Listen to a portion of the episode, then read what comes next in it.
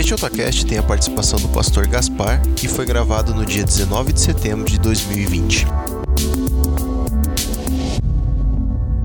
Boa noite. Que a paz do Senhor esteja com todos. Bem, muito feliz de estar aqui.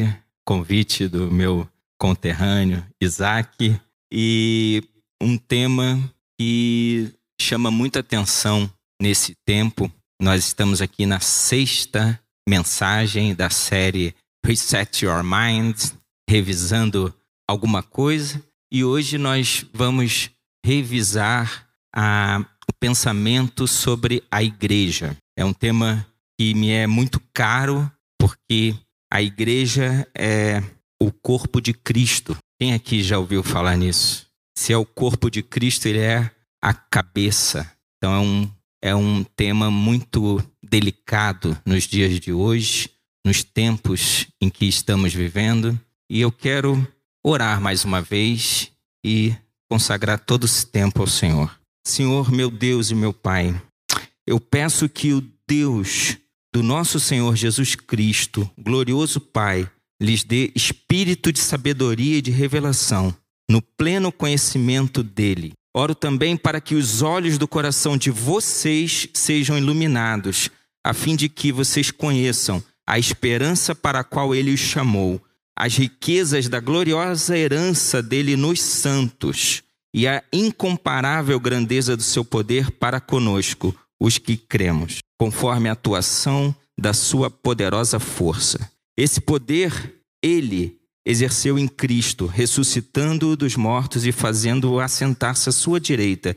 nas regiões celestiais, muito acima de todo governo e autoridade, poder e domínio, e de todo nome que se possa mencionar, não apenas nesta era, mas também na que há de vir. Em nome de Jesus. Amém. Amém. Queridos, é um, essa oração é um texto do, do, da carta do apóstolo Paulo aos Efésios. E o texto que nós vamos compartilhar essa noite é o final dessa oração. Eu peço que vocês fiquem de pé, agora sim, em reverência ao texto que nós vamos estudar hoje. Diz assim, Efésios 1, 22 a 23 continuação da oração que eu fiz para vocês. Na verdade, eu fiz hoje para vocês. Só que o apóstolo Paulo fez essa oração da carta que ele escreveu aos Efésios. Diz assim a palavra de Deus, Efésios 1, 22.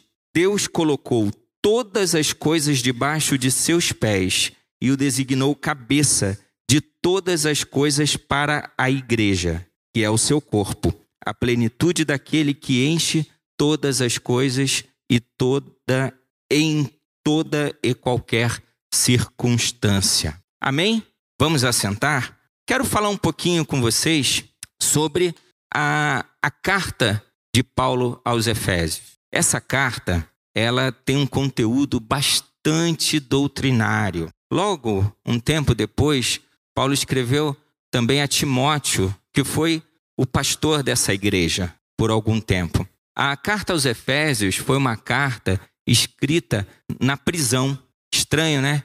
Paulo estava preso quando escreveu essa carta. E apesar de ter o nome é, aos Efésios, ela era uma carta circular. Ela, ela é, andou em toda a região ali de Colossos, de Laodiceia, toda uma região geográfica próxima aos, aos Efésios. É uma carta escrita é, é, e, e nela nós vemos muito a questão da unidade. Né? Efésios 5 resgata é, é, questões é, envolvendo relacionamento conjugal. Efésios 6 fala da, da batalha espiritual.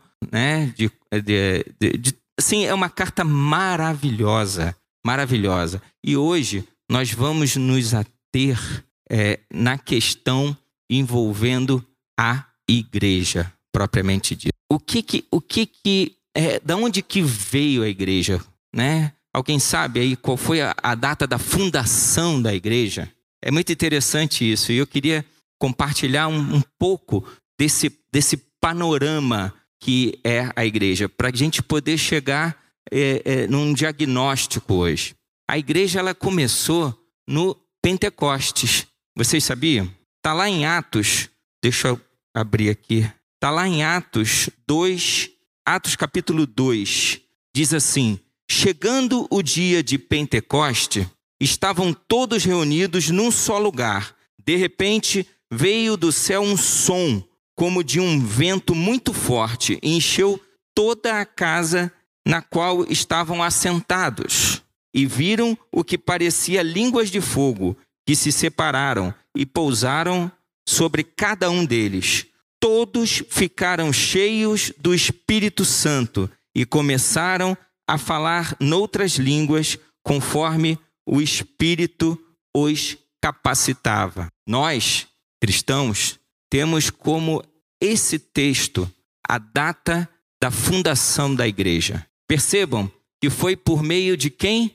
Do Espírito Santo. Então, há ali um papel proeminente da presença do Espírito Santo, do batismo do Espírito Santo, do recebimento do Espírito Santo pelos irmãos que estavam ali orando. Né? Havia uma promessa, uma promessa que é, quando Jesus ascendeu aos céus, que ficassem orando e que ele envi iria enviar o Consolador. E essa promessa foi cumprida aqui nessa data. A partir dali começou a igreja.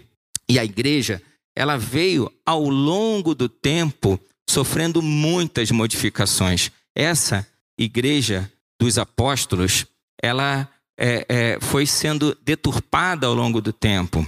Ela sofreu primeiramente uma perseguição, razão pela qual estamos aqui hoje, porque talvez se a igreja não tivesse perseguida, é, não ia haver a expansão do evangelho como houve, é, mas que é, e depois lá para os anos 300 depois de Cristo, é, na suposta conversão de Constantino, é, a, a estrutura da igreja se tornou oficial.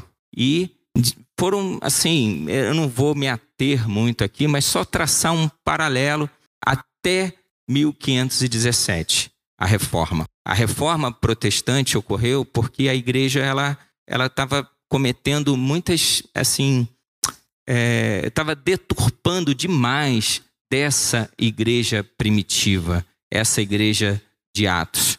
E é, nós é, seguimos aqui, nós que somos de confissão protestante, evangélica, é, nós seguimos essa linha. Né? Então, a igreja foi, 1517 é, para cá, ela foi sofrendo algumas, alguns atentados, né? houve é, alguns erros, muitos erros aconteceram também. Né? Veio o iluminismo, veio é, algumas questões relacionadas aí a, a, a, a divisões da igreja, né? até que nós chegamos aos dias de hoje. Eu vou te falar um pouco assim agora da igreja contemporânea, dos últimos 50 anos de igreja. Né? A, nós vimos durante esses últimos 50 anos uma verdadeira mudança, uma verdadeira, é, é, verdadeira, vou dizer, deturpação da igreja nos moldes do que, do que foi a ideia de Cristo, que é o cabeça. Nós é, fomos assediados pelo modernismo, é, éramos de posição conservadora, veio o modernismo, ideias surgiram, ideias teológicas, doutrinárias, que levaram é, o homem a refletir algumas coisas e acabou desviando-se ali. Né? Houve mais recentemente, com a era pós-moderna, uma influência muito forte, muito forte do relativismo, tudo é relativo, tudo pode, e nós, é, de alguma forma, somos hoje fruto da influência da pós-modernidade na igreja dos, que vivemos hoje. Nós somos frutos disso. E é muito importante, é muito importante é, olharmos com uma, uma atenção toda especial é, para esse, esse momento. O que está acontecendo hoje? Né? É, eu costumo dizer que lá quando a igreja foi criada, lá no Alto dos Apóstolos, havia dois, é, dois propósitos muito bem definidos. Quais eram?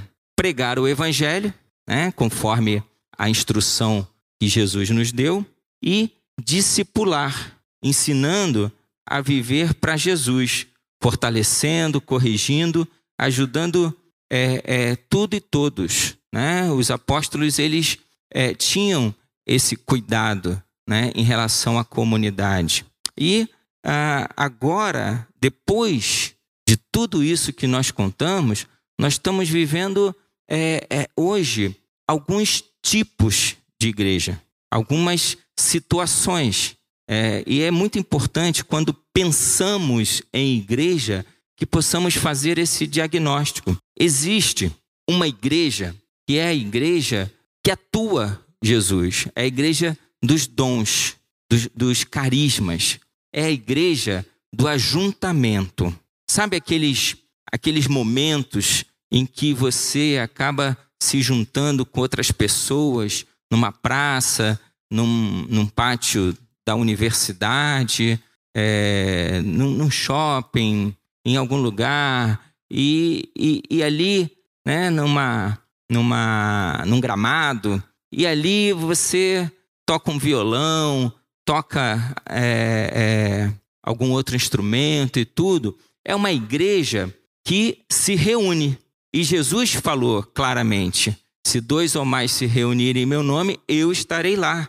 Então não há dúvidas que Jesus se reúne lá. Essa igreja, é, nós não podemos deixar de visualizá-la, ela existe, ela é, ela é fato, é fato.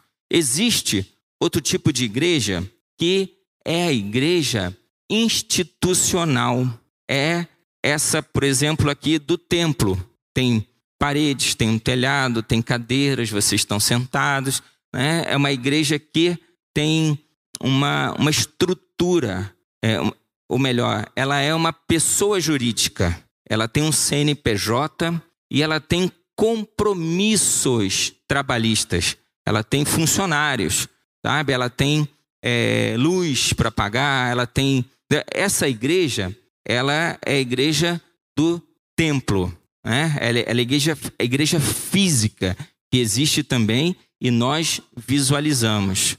A primeira igreja é a, é a igreja do carisma, que as pessoas se reúnem, os dons acontecem, as coisas, né, palavras ocorrem e tudo mais. Essa outra é uma instituição que tem conta para pagar, tem vencimento de boleto. E existe uma igreja, que é a igreja que também, também está contemplada no livro de, dos Atos dos Apóstolos. Está lá no capítulo 2, versículo 46, 47. E diz assim: Todos os dias continuavam a reunir-se no pátio do templo, partiam o pão em suas casas e juntos participavam das refeições com alegria e sinceridade de coração, louvando a Deus e tendo a simpatia de todo o povo. E o Senhor lhes acrescentava diariamente o que iam sendo salvos. Essa é a, a definição de uma igreja apostólica. Uma igreja que, creio eu, considera a comunhão a unidade. Veja que interessante. Todos os dias continuavam a reunir-se no pátio do templo, partiam pão em suas casas e juntos participavam das refeições, com alegria e sinceridade de coração, louvando a Deus e tendo a simpatia de todo o povo. E o Senhor lhes acrescentava diariamente os que iam sendo salvos. Percebe? Percebe que essa igreja existe uma organização eles se reuniam todos os dias no templo e nas casas. Era uma igreja comunitária. Havia um compromisso social e espiritual, sem contar o discipulado, que também acontecia nessa igreja. Eu costumo definir essa igreja como comunidade. Então, nós falamos da igreja do ajuntamento dos dons e carismas, falamos da igreja instituição e falamos da igreja comunidade. Só que eu quero fixar o nosso no, na nossa noite de hoje um pouco mais nessa última igreja, a comunidade. A igreja da comunidade, ela também tem dons, também tem os carismas. Você vê o Espírito Santo agindo nela, se movendo nela. Ela é diferente daquela primeira igreja. Sabe por quê? Ela tem uma organização, tem uma hierarquia clara. Ela tem aquele para qual você, você é, é, é orientado. Você é discipulado por alguém. A igreja do ajuntamento, não. A igreja do ajuntamento, cada um chega lá e lê um trecho e fala: você não precisa nem ter uma confissão, uma denominacional, sabe? É, chega qualquer um. Você não consegue é, analisar qual é a, o, o, nível espiritual, o nível da, da. Por quê? Porque acabou ali. Você se reúne e cada um vai para sua casa. A igreja da comunidade, não. A igreja da comunidade, você conhece o seu líder, você o acompanha, o líder conhece você. A igreja da comunidade, ela, ela tem uma, uma estrutura organizacional, ela tem uma, é, uma orientação confissional, uma doutrina. É tão importante. Eu fico muito preocupado com alguns vídeos que eu vejo na internet de pessoas pregando, falando sobre determinados assuntos e tudo, sem a mínima condição de é, ensinar alguma coisa, pregar alguma coisa, porque lhe falta bagagem, lhe falta teologia, lhe, lhe, lhe falta-lhe estrutura.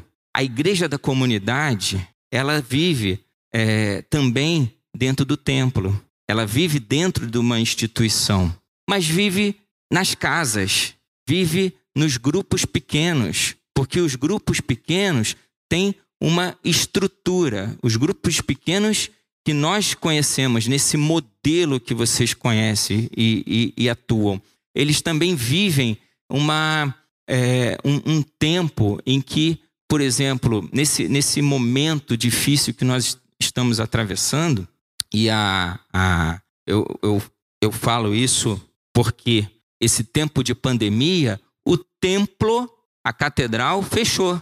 Nós não tivemos esses encontros presenciais, mas nós tivemos a igreja que viveu ali, ali. Vocês estão me vendo aí na, em suas salas.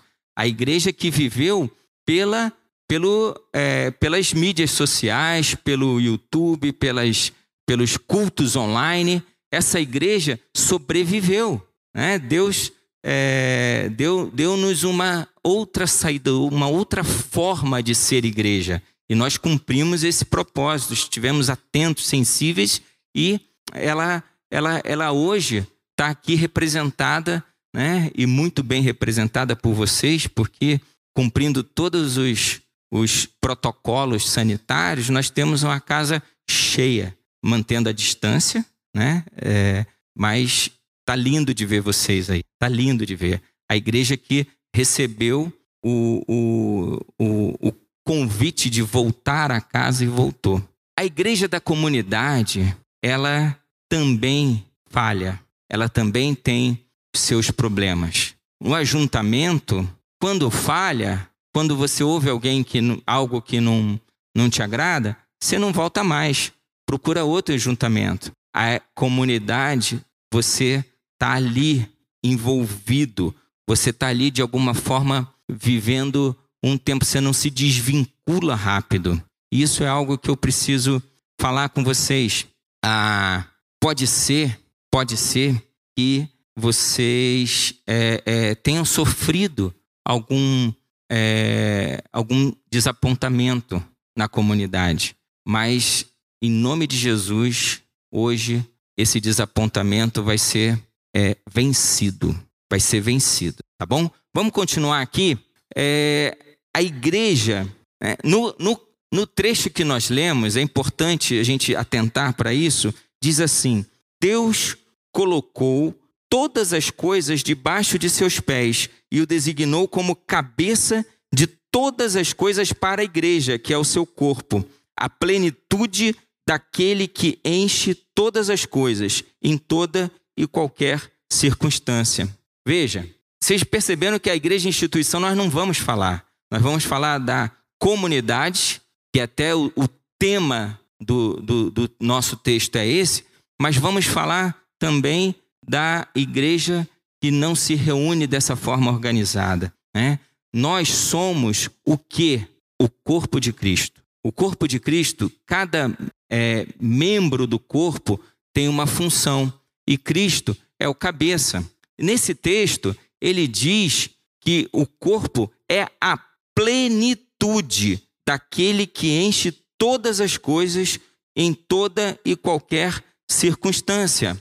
Interessante, né? O ajuntamento, ele não é comunidade. O ajuntamento, ela, ele, ele, ele não, não pode ser considerado plenitude, ele não cumpre o propósito.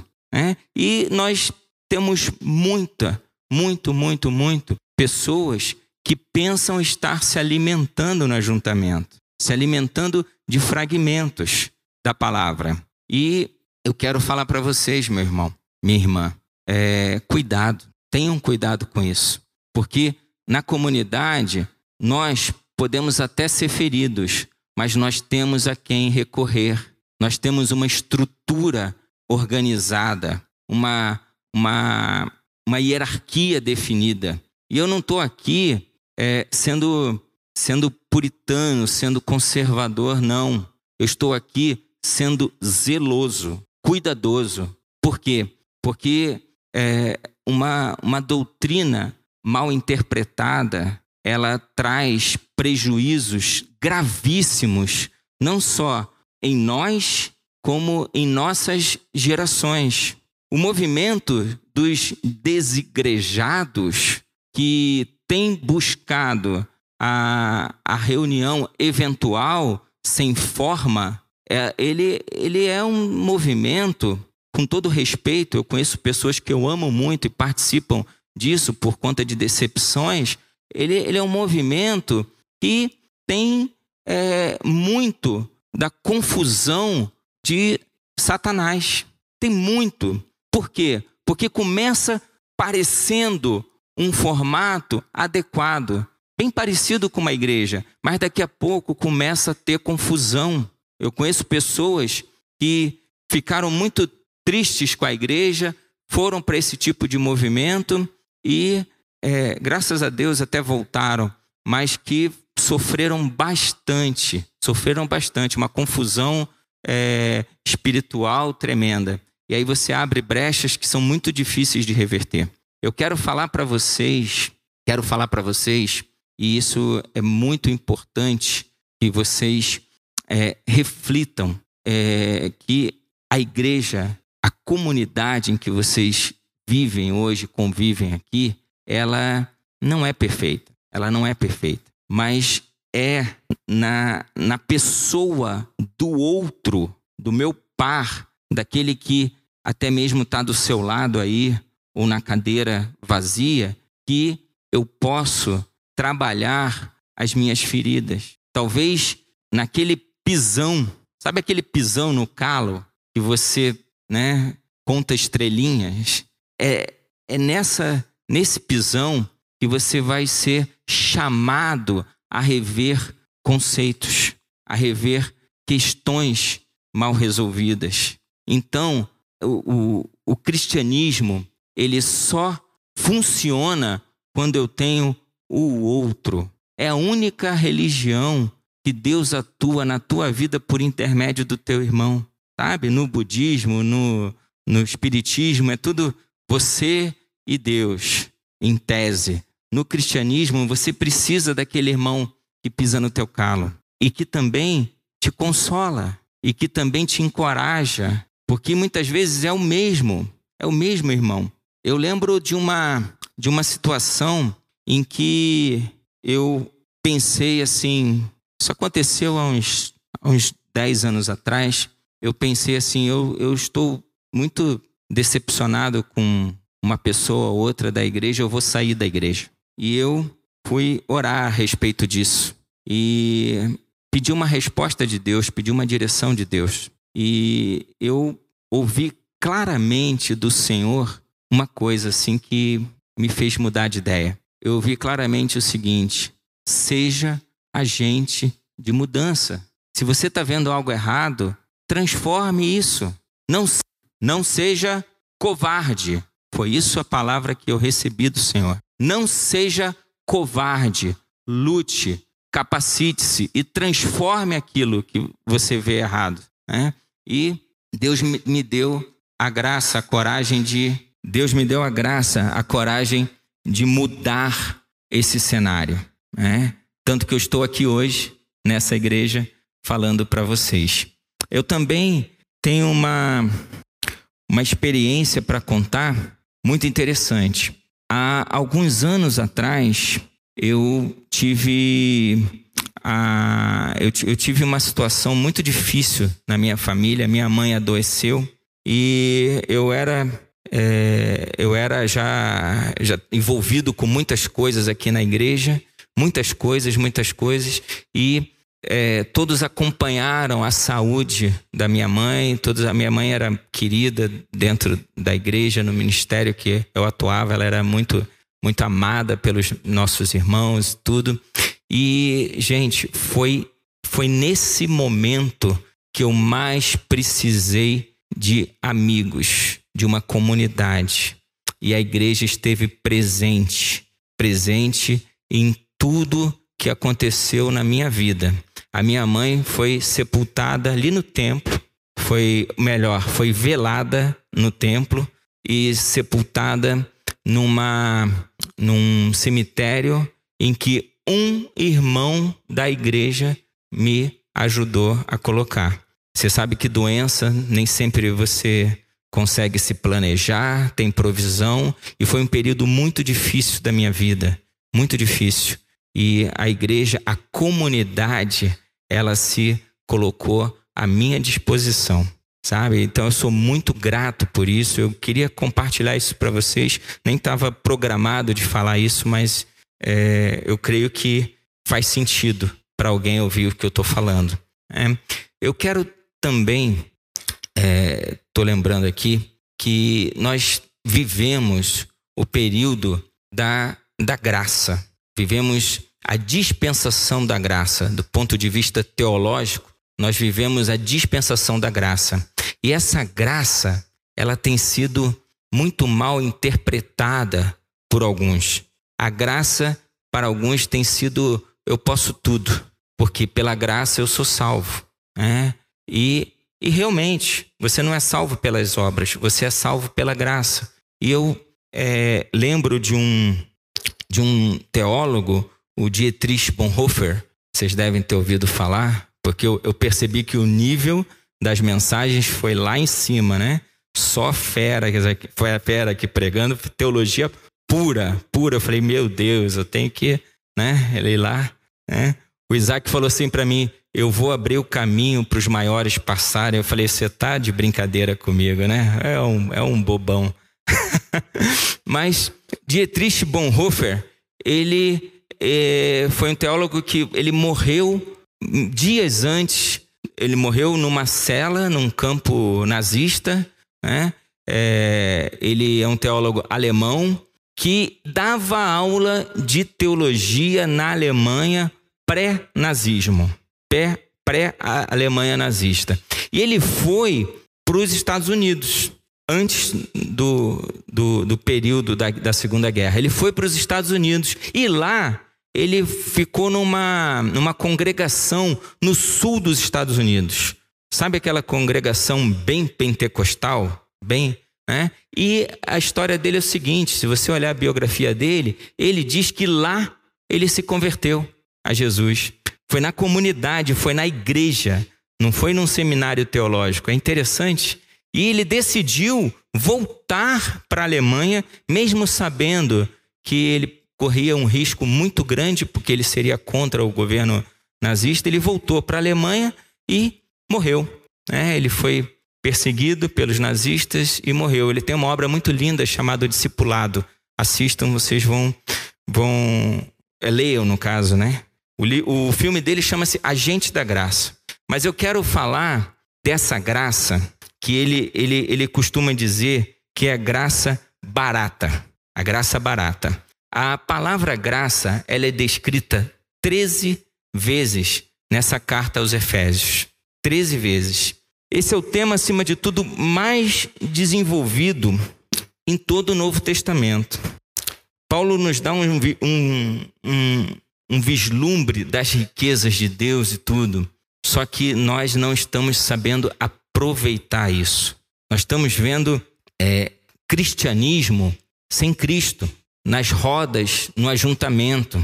É muito importante, é muito importante nós temos Cristo como o centro, o centro da nossa vida. E é por isso que eu quero convidar você essa noite. Se você, é, de alguma forma, esteve, ou melhor, nunca fez, nunca aceitou Jesus como seu Salvador, nunca teve essa experiência, nunca confessou isso, eu sei que é, muitos aqui já são membros, já são é, mas nós temos pessoas que estão visitando pela primeira vez, então não perca essa oportunidade, não saia daqui sem ter essa convicção. Se você, porventura, porventura, não fez essa, essa confissão pública, eu te convido a colocar a mão no seu coração, que eu quero orar por você. Também você que, de alguma forma, não já teve essa experiência de aceitar Jesus como seu Salvador e que porventura você se desviou desse caminho, coloca a mão no seu coração também, eu vou eu vou orar por você. Se você colocou a mão no seu coração, eu peço que você levante. Me parece que todos aqui já fizeram essa confissão. Então, OK. Eu quero chamar a banda para mais um apelo que eu pretendo fazer ao coração de vocês. Eu tenho o hábito de sempre fazer um apelo à salvação, mas eu já tinha uma ideia de que todos vocês são, são do corpo de Cristo e muito me agrada isso. Eu quero agora falar com vocês algo muito especial, de coração para coração. Sabe essa essa idade média de vocês nesse que frequenta esse culto é uma idade de jovens e que eu creio que tem um, um futuro muito, muito promissor pela frente. Mas eu também sei que tem pessoas que entram aqui, entram aqui e saem e têm simplesmente uma experiência legal, uma experiência que bacana, ouvir um bom louvor que é realmente de altíssima qualidade. Tem pessoas bonitas, jovens, né? tô sozinho, dei uma paqueradinha e tal, contatinho, mas que entram e saem, recebem a palavra, recebem a oração, mas não se compromete. Talvez essa, esse não comprometer-se é por causa de alguma situação que ficou mal resolvida. É porque talvez o pastor, a pastora não tenha te cumprimentado, que não tenha te falado palavras que acalentaram seu coração. Talvez porque um amigo que você confiava acabou falando alguma besteira sobre tua vida, você contou um segredo para ele. Ah, às vezes é, é por porque realmente a caminhada na comunidade não é fácil, sabe? A, a igreja ela é como uma família. O ser humano, todo ser humano tem uma família, veio de uma família. Todo cristão, ele precisa estar inserido numa igreja, assim como uma, um ser humano tem uma família. E é interessante que o slogan dessa igreja é uma família para todos. Eu não estou fazendo apologia da nossa igreja aqui. Vocês são muito bem-vindos, vocês que são membros, vocês que são visitantes, talvez tenham uma outra igreja, estejam de passagem, não sei. O que eu estou dizendo para vocês é que a família também machuca, a família também comete erros.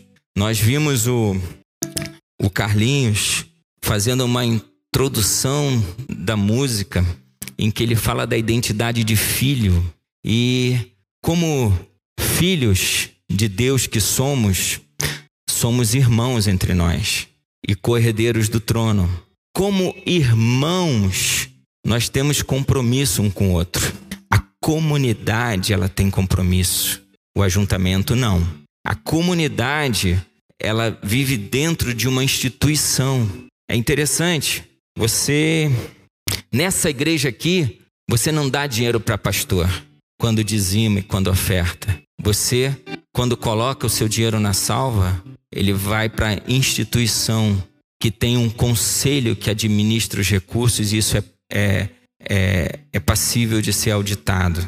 Como família em Cristo que somos aqui, reconhecemos que erramos. E eu quero hoje, em nome de Jesus, convidar você, convidar você a ouvir o meu pedido de perdão.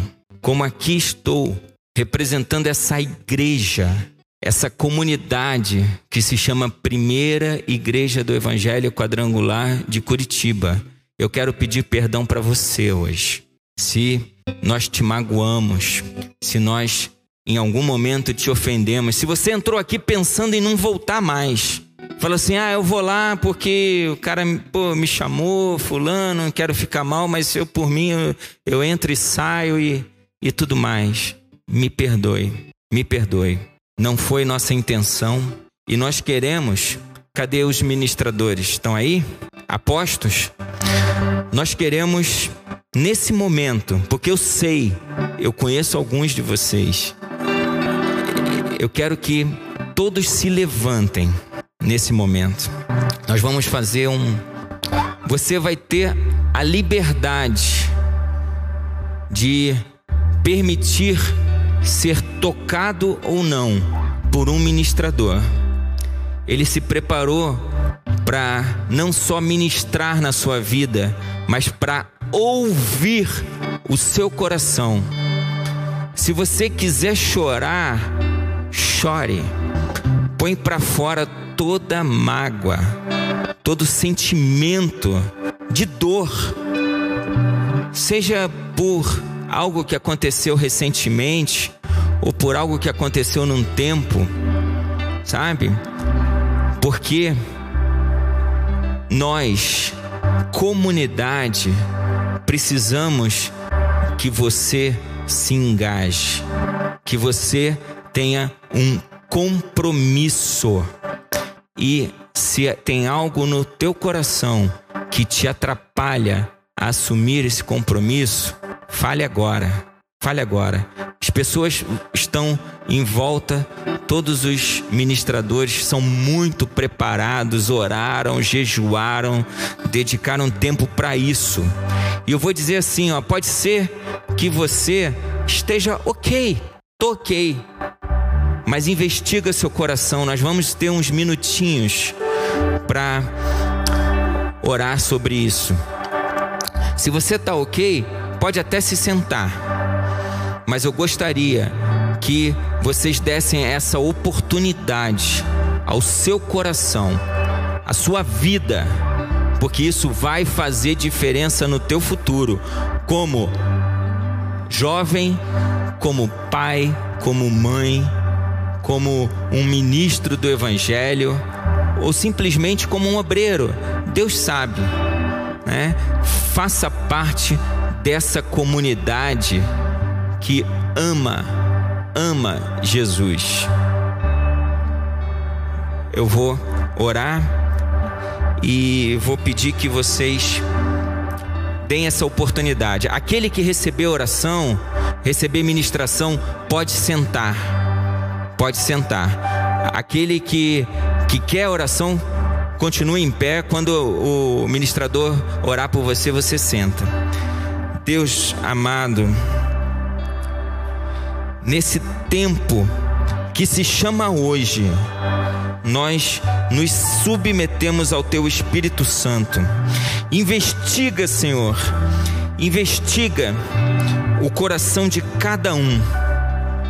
Venha com a tua glória, com o teu poder, Pai. O fogo do teu Espírito Santo nos aqueça nessa noite para que sejamos encorajados a receber oração, receber ministração, Pai. Tudo aquilo que é lixo dentro do nosso coração seja posto para fora nessa noite. Pai, eu convido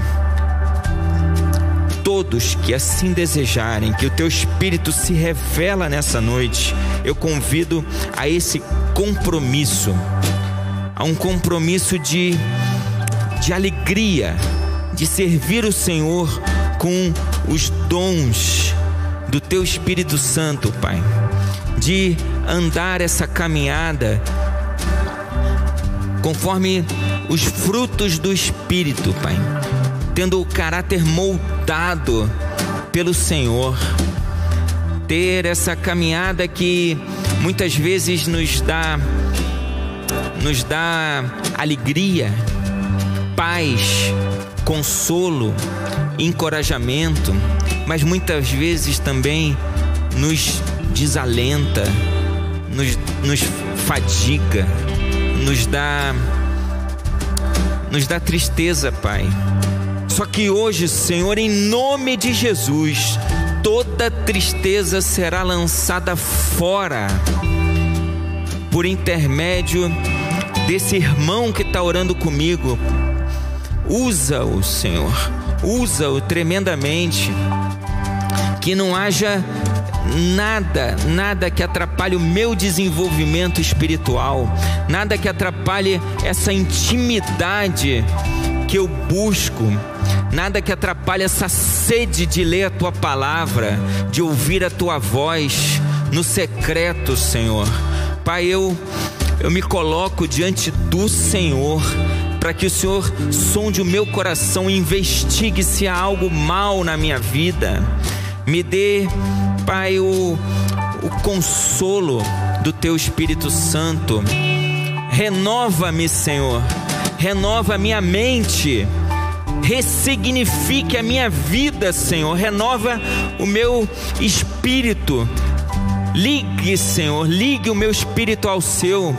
Se eu falhei, que o Senhor me traga a motivação para também pedir perdão ou perdoar.